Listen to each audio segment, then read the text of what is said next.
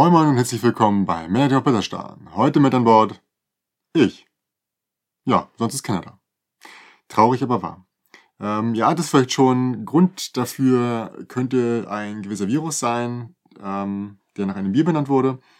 Ähm, genau, wir beginnen das Ganze heute mal mit ein paar Hausmeisteransagen, damit ihr auch im Bilde seid. Ähm, viele von euch kennen es. Äh, wir sind alle zu Hause eingesperrt auf eine gewisse Art und Weise und da fällt das Podcasten face-to-face -face leider ein bisschen hinten runter. Deswegen kann ich mit Knut nun wirklich selten bis gar nicht mehr ähm, interagieren vor dem Mikro.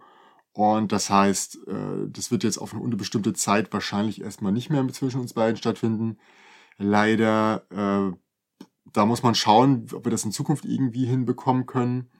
Hm, ich würde auch jetzt ab ab sofort äh, die Folgen unregelmäßig veröffentlichen. Das heißt nicht mehr äh, jeden Sonntag, sondern immer dann, wenn ich äh, sie aufgenommen und fertig geschnitten habe. Also es kann sein, dass eine ganze Weile gar nichts kommt oder mehrere nacheinander. Hängt halt echt davon ab, wie ich das jetzt demnächst schaffe, denn auch meine Zeit ähm, ist durch gleichzeitig arbeiten und äh, sich um Kinder kümmern ähm, bisschen eingeschränkt und äh, ja, es ist schwierig, die Situation so äh, aufrechtzuerhalten, wie sie vorher war. Genau, gut, so viel dazu. Hm, ja, ich werde mich auch mal kurz dazu äußern. Also zu den ganzen Corona-Listen muss ich sagen, äh, also mit Brettspielen finde ich ganz ehrlich ein bisschen langweilig. Äh, das sind halt Listen mit Spielen, die man zu Hause gut spielen kann. Boah, könnte genauso gut Familienspielliste heißen. Manche davon enthalten Spiele für fünf Personen. Da, ja, wie viele Leute da jetzt äh, drunter fallen, äh, weiß ich nicht, viele werden es nicht sein. Ähm, und insofern, ich finde die Listen nicht cool. Äh, aktuell ist bei mir das Geld nicht so locker und bei anderen auch nicht so locker. Äh, deswegen, weiß ich nicht, ob ich finde, diese Listen helfen mir da jetzt äh, echt nicht so. Ähm, dass ich da sagen kann, oh, jetzt gehe ich direkt los und kaufe das alles. Es gibt natürlich diverse Angebote, gerade von äh, einigen Plattformen oder einigen äh, Verlagen, die es besonders günstig anbieten. Da ist natürlich der Nachteil, dass dadurch auch die Brettspielgeschäfte leiden. Und ähm, ja, es gab viele Aufrufe schon an der Stelle, glaube ich, äh, wo es hieß, ja, kauft trotzdem bei euren Brettspielgeschäften, die liefern bestimmt auch. Das gilt leider nicht für alle, wie ich schon erfahren habe. Also da, wo ich gern gekauft hätte, ist es zum Beispiel gerade noch nicht so leicht möglich. Hm, insofern, äh, ja, selbst wenn man die unterstützen mag, ist es tatsächlich nicht an jeder Stelle möglich, das auch zu tun. Ähm, ich glaube, man kann aber trotzdem helfen, indem man sagt, äh, man kauft nur das Nötigste und nicht direkt für die nächsten 87 Wochen. Genau. So, tja, äh, was mache ich aktuell? Ja, das ähm, die ganze Situation wird sich natürlich auch auf die, auf die ganzen äh, Themen oder auf die ganzen Art und Weise, wie wir hier podcasten, auswirken, abgesehen davon, dass Knut dabei ist. Ähm, Brettspielrunden finden ganz anders statt. Äh, ich bin gerade dabei, diverse Online-Spielmöglichkeiten durchzuforsten. Äh, ich werde die Liste mal in die Shownotes packen. Es gibt aber doch schon von der Brettspielerunde schon einen Podcast, wo sie die ganzen Sachen auch getestet haben, so dass man auch genau zu jeder Engine, die sie besprechen, auch ein paar Infos bekommt. Da ist so der größte Unterschied, dass es da so zwei Arten gibt, welche die die Regelprüfung haben, also wo man halt nicht alles auch komplett falsch machen kann und welche die halt einfach nur das Material zur Verfügung stellen, wie bei Tabletopia, äh, wo man wirklich auch regelfest sein muss, weil man einfach sich alles nehmen kann von dem Tisch, nur dass der Tisch halt simuliert wird äh, in, dem, äh, in dem Browser oder im, in, in, dem, in dem Programm. Ähm, also da werde ich auf jeden Fall mehr spielen, aber das ist auch nur eingeschränkt möglich. Und äh, zu Hause spielen geht auch, aber auch das ist eingeschränkt möglich, weil wir nur zu zweit sind und äh, so viele Kinderspiele oder, oder Familienspiele habe ich dann doch nicht. Und jetzt alles nachkaufen geht auch nicht. Also von daher wird auch in Zukunft da viel weniger in diese Richtung erscheinen. Äh, aber wenn was erscheint, dann immer auch vor dem Hintergrund, wie lässt sich das äh, darstellen und auf welcher, auf welcher Plattform ist das erschienen. Äh, noch eine Sache zu den Plattformen. Äh, ich finde es interessant, also ich kann mich jetzt spontan auch, würde ich sagen, nicht für eine Plattform entscheiden, denn äh, es geht gar nicht darum, welche Plattform ich haben möchte oder welche Technik ich besser finde, sondern es geht hauptsächlich darum, welches Spiel möchte ich spielen. Und äh, das gibt es quasi vor, da auch wirklich nicht jedes Spiel auf jeder Plattform angeboten wird, ist es wirklich so, hm, ich möchte das spielen, also muss ich zu Plattform XY. Da fällt mir zum Beispiel ein, dass ich zum Beispiel Glenmore habe ich auf Tabletopia gespielt, geht eigentlich relativ schnell, äh, haben wir aber zwei Stunden gebraucht, einfach weil das Handling ist so. Man muss sich das Sache runterholen, man muss einen draufstellen, wir haben uns schon abgesprochen, dass die Leute auch gegenseitig helfen. Also wenn einer Ressourcen bekommt, sagt er das an, die anderen schmeißen ihm das hin. Ähm, das hat das schon ein bisschen beschleunigt, aber trotzdem zwei Stunden gedauert. Wobei man natürlich auch, das war jetzt die erste, zweite Partie. Ja, da dauert es natürlich generell ein bisschen länger, aber ich glaube auch in Zukunft werden wir da nicht unter einer Stunde oder nicht unter anderthalb Stunden sein. Genau. So. Was noch interessant ist, äh, es wird oder es ist geplant für Mitte Mai eine Online-Messe oder eine Online-Convention für Brettspiel zu machen. Das nennt sich Play Unconventionally. Ähm, auch dieser Link kommt in die Show Notes. Äh, das ist geplant, dass es online eine Messe stattfindet, wie man sie aus, ja, von allen Messen kennt, auf denen man behetzt war. Also es gibt, soll wohl an, äh, soll wohl Verlagsstände geben, es soll Brettspielmöglichkeiten geben. Das ist natürlich nicht so schwierig, weil das kennt man ja, wie gesagt, schon von den Online-Spielmöglichkeiten. Ähm, man soll sich unterhalten können. Das mit dem Essen wird ein bisschen unsinnig. Also jeder kann sich natürlich was liefern lassen. Ähm, da ist es für mich interessant, wie sich das tatsächlich darstellen wird. Ich bin auf jeden Fall schon angemeldet und freue mich darauf, dass es im Servicefalle was gibt, denn ich glaube nicht, dass wir Mitte Mai schon äh, aus der ganzen Sache raus sind. Apropos aus der Sache raus sind, äh, es gibt auch noch eine interessante Folge von Inside Moin. Äh, da redet der Manu zusammen mit äh, Sven, ja, Sven von Brettspielballett und dem Daniel Teuerkaufer von äh, Boardgame Circus, äh, wie sie die Entwicklung aktuell in der Brettspielszene im Allgemeinen sehen. Da habt natürlich die Sicht von einem Verlagsinhaber als auch von Podcastern und es kommen auch noch andere Stimmen zu Wort, unter anderem der Vorsitzende der Spielers Jahresjury, Harald Schrapers, aber auch Markus Brandt, der als Spieleautor natürlich tätig ist. Also wen das interessiert, äh, kann ich nur empfehlen. Da erfährt man noch ein bisschen mehr äh, Hintergrundinformationen. Äh, es geht nicht, nicht nur um Spiele, sondern halt auch darüber hinaus. Ähm, was ich gerade noch zusätzlich mache zu den Online-Spielen, sind auch äh, Sachen, die über Skype laufen.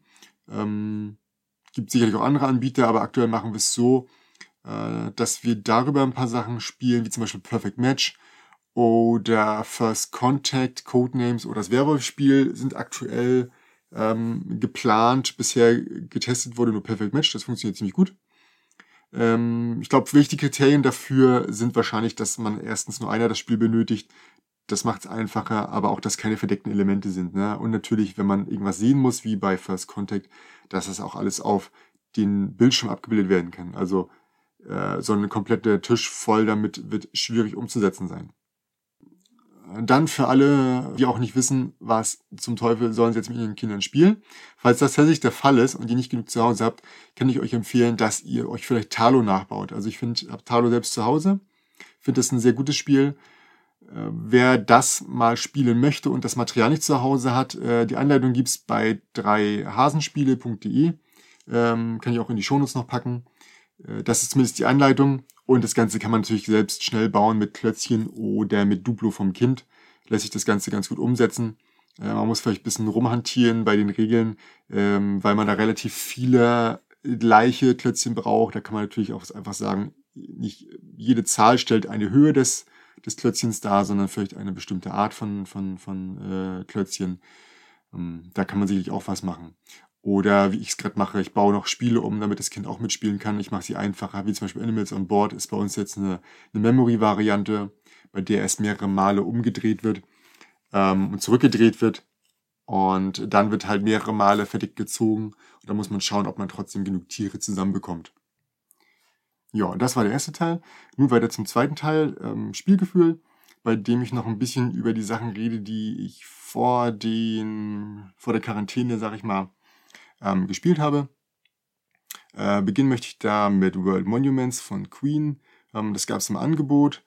Äh, bei World Monuments bauen wir gemeinsam bedeutende Gebäude wie zum Beispiel das Taj Mahal oder Notre Dame.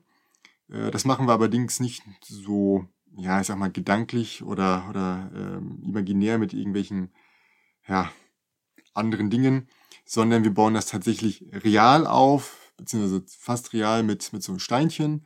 Ähm, da holen wir uns in der ersten Phase des Spiels äh, abwechselnd mit so einer Figur laufen wir da über so einen Steinbruch und holen uns dann unterschiedliche Steinchen. In äh, vier Farben gibt's die. Und in der zweiten Phase, nachdem die alle verteilt sind, fangen wir an, nacheinander die Steinchen draufzusetzen. Die haben auch so eine, so eine Einkerbung, also unten geht's so rein und oben geht's so nach oben weg, ähm, wie so eine kleine Hütchen.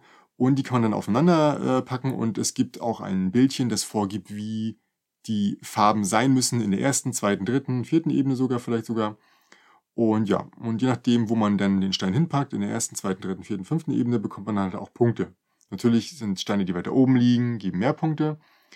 Ähm, das macht zu zweit leider überhaupt nicht so viel Sinn, denn äh, wenn ich gezwungen bin, in die erste Ebene Weißen zu packen, dann wird der Startspieler in der ersten Ebene einen Weißen packen und dann wird der andere, wenn er in die zweite Ebene einen Roten packen kann, zum Beispiel, weil es so vorgegeben ist, auch den Roten reinpacken. Also bekommt der erste einen Punkt, der zweite drei Punkte. Und dann wird der andere wieder dran sein und der wird wieder erst nur in die erste Ebene packen können und der zweite in die zweite Ebene. Das heißt, es ist dann ziemlich unschön äh, mit zwei Spielern, weil der eine, also der als zweites dran ist, doch relativ stark im Vorteil ist. Ähm, also ich würde es ab drei bis vier Personen empfehlen. Und es ist auch definitiv ein Familienspiel mit Kinderbeteiligung. Also in der Erwachsenenrunde kann man das zwar mal ein, zwei Mal spielen, äh, wahrscheinlich in etwa so häufig, wie es diese Monumente gibt. Es sind, glaube ich, vier Stück dabei. Ähm, und danach wird es halt relativ schnell langweilig werden. Also mit, mit Kind äh, kann man das gerne, gerne mal machen. Sollte man aber auch mindestens zu dritt sein. Ja. Das nächste ist äh, Perfect Match von Schmidt Spiele. Ähm, in diesem Spiel müssen wir Assoziationen einschätzen. Das Ganze funktioniert, indem wir auf dem ja, beigelegten äh, Material, ähm, da gibt es so, eine, so, eine so ein großes Board, auf dem kann man verdeckt äh, ein Zahnrad erstmal drehen und auf diesem Rad, das größtenteils weiß ist, auch eine Skala abgebildet von zwei bis vier und wieder runter bis zwei. Und man versucht natürlich den anderen einen Tipp zu geben, wo sie den Anzeiger, der da auch mit drauf ist, hinschieben müssen, damit der auf der 4 landet und man auch die vier Punkte bekommt. Und das macht man, indem man ähm, ja, ein Kärtchen bekommt, auf dem zwei Sachen stehen, wie im Beispiel im Heft zum Beispiel heiß und kalt. Und äh, ja, dann gibt man Hand zum Beispiel Kaffee vor und dann dürfen die anderen erstmal raten. Was meint ihr damit? Ähm, Kaffee ist relativ heiß, also sollte man vielleicht in die Richtung heiß drehen. Das stimmt schon. Für manche ist Kaffee das heißeste, was sie sich vorstellen können. Die würden dann ganz weit nach rechts oder links drehen, je nachdem, wo heiß ist, ob es links oder rechts eingeordnet ist. Und andere würden sagen, na, na, es gibt aber noch Sachen, die vielleicht heißer sind, wie zum Beispiel jetzt ein Vulkan oder die Sonne. Äh, da hatten wir zum Beispiel ganz witzige Situation, dass der eine meinte, ein, äh, also es ging, glaube ich, um wichtig, nee, es ging um mächtig und nicht mächtig. Ähm, da war das Beispiel, dass einer sagte, ein Zwei-Sterne-General. Dann geht es natürlich darum, wie ist es einzuschätzen? Ist das jetzt militärischer Rang und es geht nur um militärische Ränge oder geht das generell um Menschen und, und ihre Macht? Äh, wir haben es dann richtig äh, vermutet, es ging generell um Menschen, so dass das, das niedrigste wäre quasi so ein kleines Kind gewesen und das mächtigste, ja, so ein Präsident. Ähm, und dahinter kommt dann ja sowas wie ein Verteidigungsminister oder ein Fünf-Sterne-General und dann waren wir relativ weit drüben bei mächtig, aber halt auch nicht ganz weit unten, sondern so vielleicht im hintersten Drittel. Und ja, so muss man dann halt äh, überlegen, was könnte der andere äh, damit assoziieren? Ist das überhaupt, in, welches, in welche Richtung schlägt das aus? Und zweitens noch, was ist so der Rahmen, den er setzt? Das darf man halt, darf der andere nicht, nichts zu sagen. Das muss man einfach äh, sich denken und vielleicht hat der andere auch selbst gar nicht daran gedacht und einfach nur irgendwas gesagt. Ne? Und das macht echt, echt äh, Spaß. Also es gibt da zwei Möglichkeiten oder äh, zwei Modi. Das eine ist, dass man gegeneinander spielt. Ähm, das ist so ab vier Spielern erst möglich, dass dann in jedem Team immer einer, einer redet und einer was ansagt. Ähm, und die, der andere Modus, den wir aktuell bevorzugen, ist, dass wir alle gemeinsam spielen. Einer gibt vor und alle anderen raten gemeinsam. Und da versucht man halt mit sieben Karten möglichst viele Punkte zu bekommen. Wobei man da halt bei vier Punkten keine vier Punkte bekommt, sondern nur drei und eine zusätzliche Karte bekommt. Und dann kann man sich halt versuchen zu verbessern. Ähm, wie gesagt, Material ist echt eine Bombe, also es ist echt hochwertig. Äh, das Inlay ist aus richtig stabilem Plastik.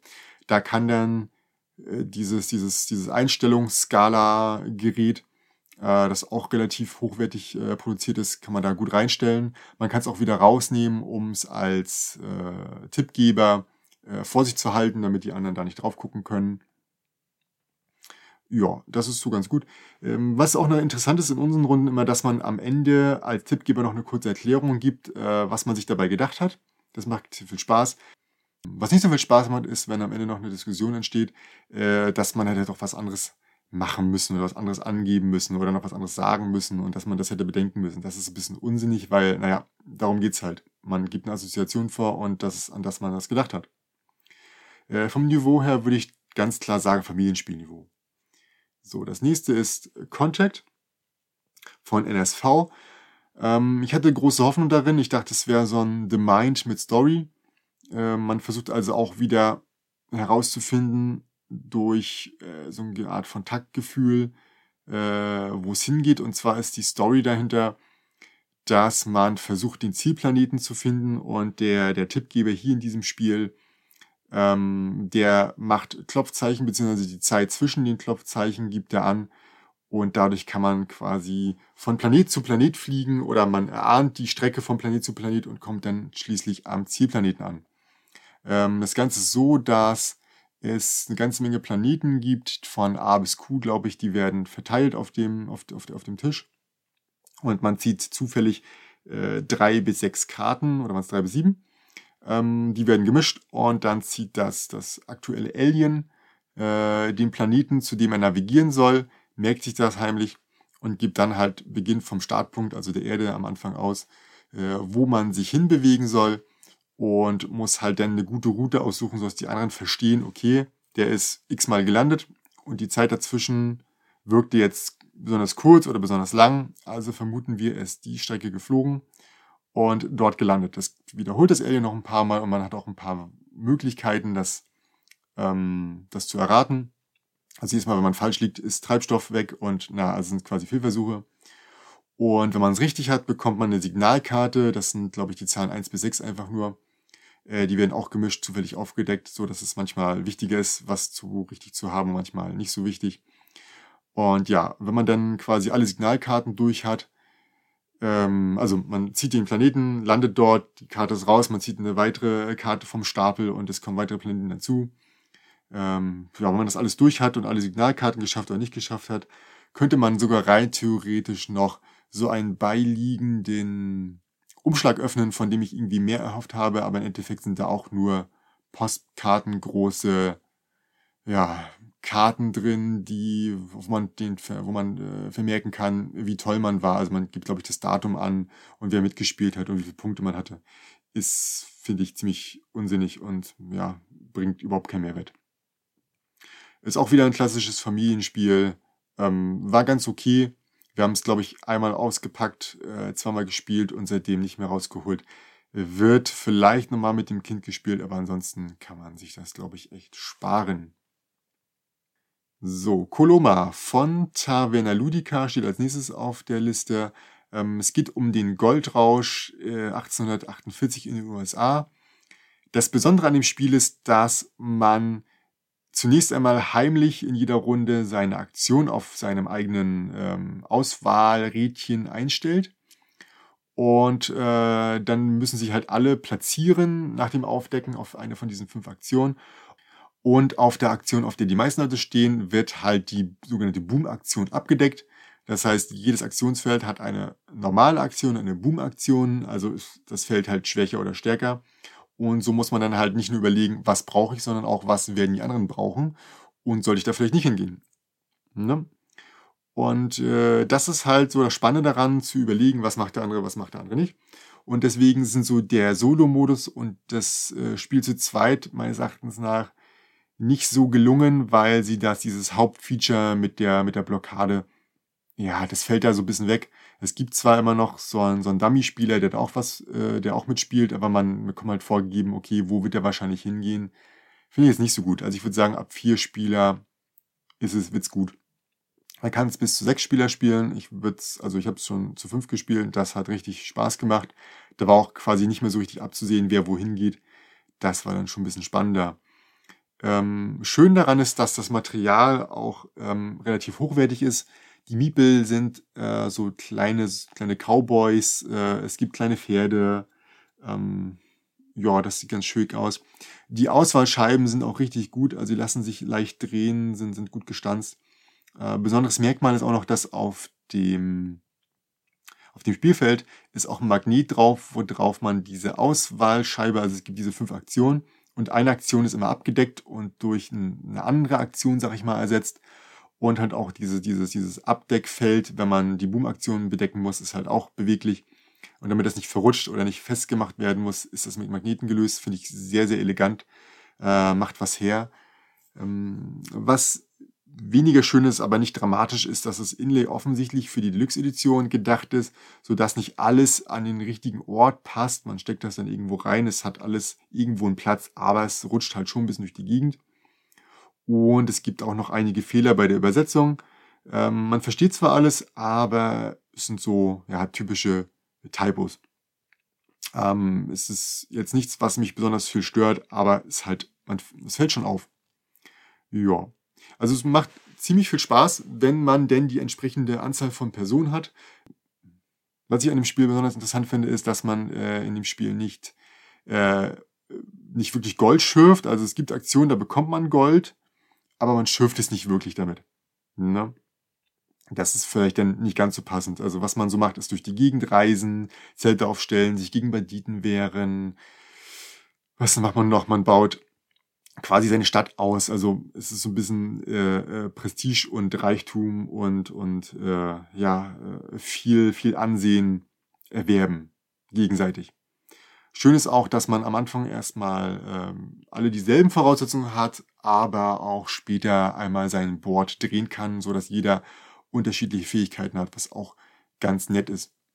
Ja. Zu erwähnen zuletzt wäre vielleicht noch, dass es ein Kennerspiel ist, äh, falls sich darüber Gedanken macht, aber ich glaube, das war schon relativ klar. So, dann noch Medieval Realms von Boardgame Circus. Das hatte ich äh, bei den Bremer Spieletagen gespielt, oder auf den Bremer Spieletagen gespielt. Äh, man versucht sein, sein Reich aus- bzw. aufzubauen. Und das funktioniert durch relativ schlanke Regeln. Also in der ersten Phase besorgt man sich Ressourcen. Ähm, es gibt da zwei Arten, um die Ressourcen zu besorgen. Die eine Seite, äh, da kann man seine, ich weiß gar nicht, was das war, beim Bürgermeister oder so, einfach einsetzen. Überall, wo man einen von denen hinsetzt, also man hat so viel, so eine kleine Miepel, wo man die hinsetzt, bekommt man auch die Ressource ähm, kann man frei verteilen. Und auf der anderen Seite ist eine Karte eingezeichnet. Da schickt man quasi seine, sein, sein Heer hin. Man hat ähm, zwei Heereseinheiten, einmal eine kleine und einmal eine große. Die eine ist eins, die andere ist zwei wert. Und dort, wo man steht, auf diesem Land, sage ich mal, bekommt man auch die Ressourcen. Da sind meistens immer zwei abgebildet. Und das einzige Unterschied mit den, äh, mit den Einheiten ist es halt, wenn noch jemand anderes auf diesem gleichen Land oder dem gleichen Feld steht, dann wird geguckt, wer hat die äh, größere Einheit oder die meisten Einheiten oder die größere Einheitenstärke und der mit der größeren Stärke gewinnt, sollte man Gleichstand sein mit anderen, dann bekommt, bekommen beide nichts. Oder wenn man halt weniger hat, natürlich auch nicht.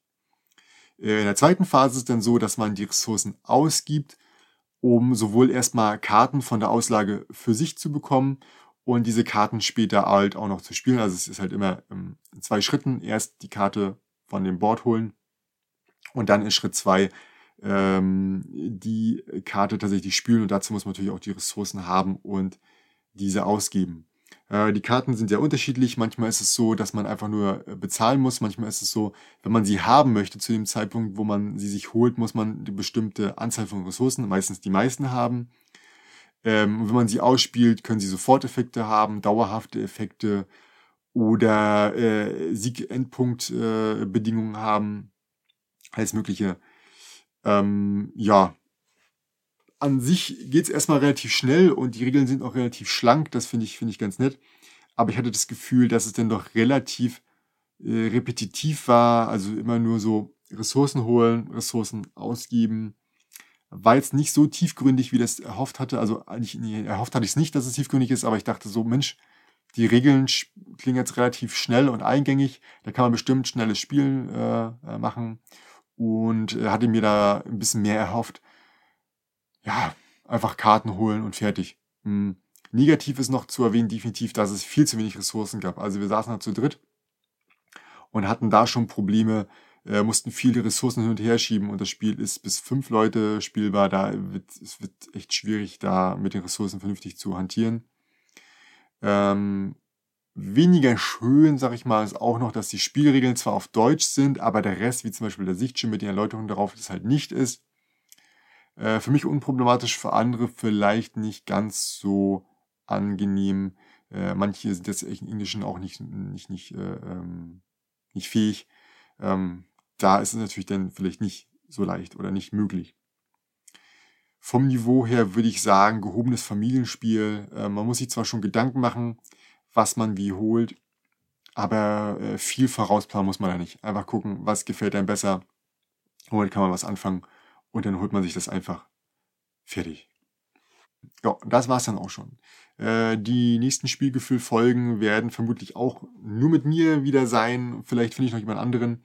Äh, wird wahrscheinlich immer sich darum drehen, wie das Ganze über Skype funktioniert hat, wie das Ganze in der Familie funktioniert hat. Ähm, das wäre quasi auch der Normalfall im Zweifelsfalle. Ähm, oder wie das Ganze auf irgendeiner Online-Plattform funktioniert hat. Das ist natürlich auch noch jetzt immer relativ wichtig.